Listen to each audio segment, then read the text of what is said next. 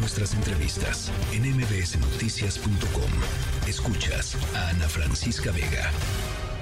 Los océanos del mundo batieron un récord nuevo de temperatura. Eh, por supuesto, no es un récord para celebrar. Eh, el calentamiento de los océanos tiene impactos terriblemente negativos eh, por supuesto, en el ecosistema de, los mares de nuestro planeta, en la vida marina, en comunidades costeras.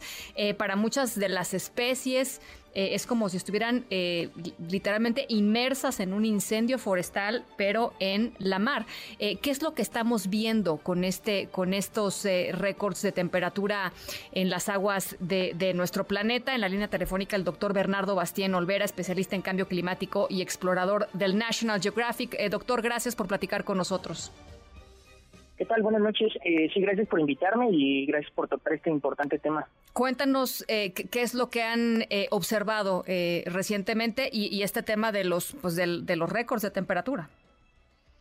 Sí, así es. Mira, el mensaje central creo que es clave decirlo fuerte y claramente, que es que el océano está más caliente de lo que jamás se haya observado en cualquier récord histórico. Desde que tenemos observaciones en la historia reciente de la humanidad, está alrededor de 1.1 grados más caliente de lo que usualmente debería estar en, en estos momentos del año.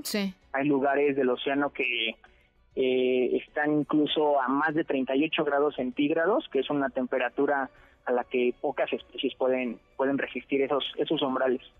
Cuéntanos, eh, hay, supongo que hay eh, dentro de, de, los mares algunos que están en peores circunstancias. Sí, eh, sí, efectivamente, bueno, el, regiones, pues. el mar es, pues al ser, al cubrir más del 70% de, de la superficie de la Tierra, pues hay una gran, gran variabilidad.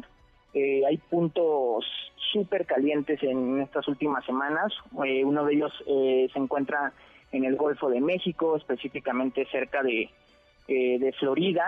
Eh, y pues bueno, ahorita eh, esto, esto es un problema sobre todo por organismos como los arrecifes de coral, los cuales pasado cierto umbral de temperatura, más de eh, 35, 36, 37 grados, empiezan a perder sus, sus algas y empieza a haber lo que conocemos como blanqueamiento de coral. Y esto está pronosticado con un 100% de, eh, de que va a estar pasando este tipo de cosas en el, en el Golfo de México. Las comunidades costeras evidentemente también resienten, o sea, por supuesto los animales, ¿no? los peces y la vida marina en general, pero las comunidades costeras también eh, eh, tienen efectos muy directos de, este calentamiento de las aguas.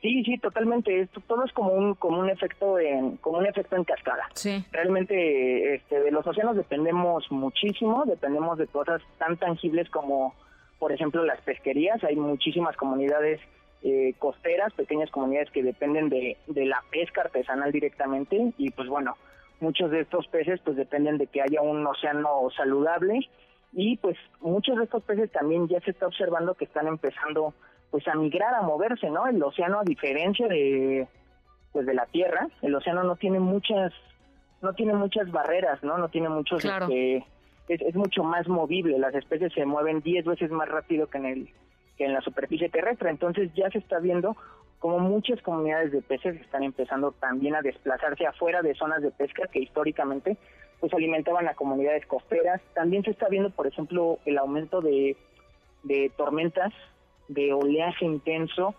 en, puertos. De hecho, salió una investigación científica muy importante la semana pasada que nos habla que alrededor del 10% de las, de las economías de todos los países depende, se está viendo afectada por todas estas tormentas que impactan a las embarcaciones que tienen comercio, que pues que comercian, ¿no? Bienes, bienes y servicios, ¿no? Todo lo que está básicamente en nuestras casas en algún momento estuvo en un barco y pues esos barcos ya están enfrentando tormentas más severas.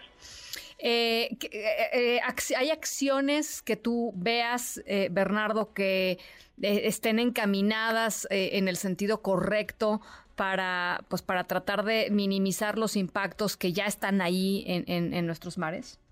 O sea, en términos globales quiero decir, porque sabemos mucho, por ejemplo, de la industria de la aviación, ¿no? Este, eh, sabemos de la industria de los de los coches que están tratando de transitar a, carros eléctricos. En, fin, ¿qué está pasando en ese sentido en, los mares?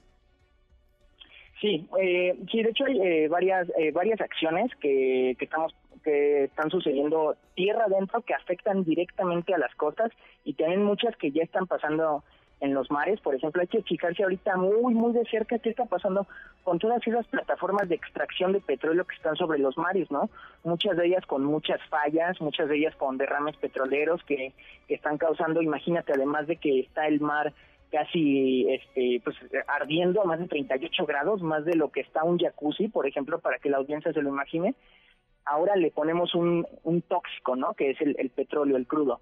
Entonces, bueno, por ahí hay que hacer como también eh, digamos, exigir que pues también vayamos, eh, nos vayamos despidiendo de las energías fósiles, pero también, por ejemplo, disminuir eh, las, las aguas negras, ¿no? O incentivar también el tratamiento de aguas porque pues esa es una de las mayores fuentes contaminantes de nuestros océanos, que es que, bueno, pues todo lo que se viene de, las casas de la industria se echa así directo al mar. Tremendo. Y entonces es, digamos, darle por dos lados, calor y toxicidad. Entonces hay que reducir esos dos impactos. Doctor Bernardo Bastien Olvera, especialista en cambio climático, explorador del National Geographic, gracias por platicar esta tarde con nosotros. Ojalá lo podamos hacer más seguido.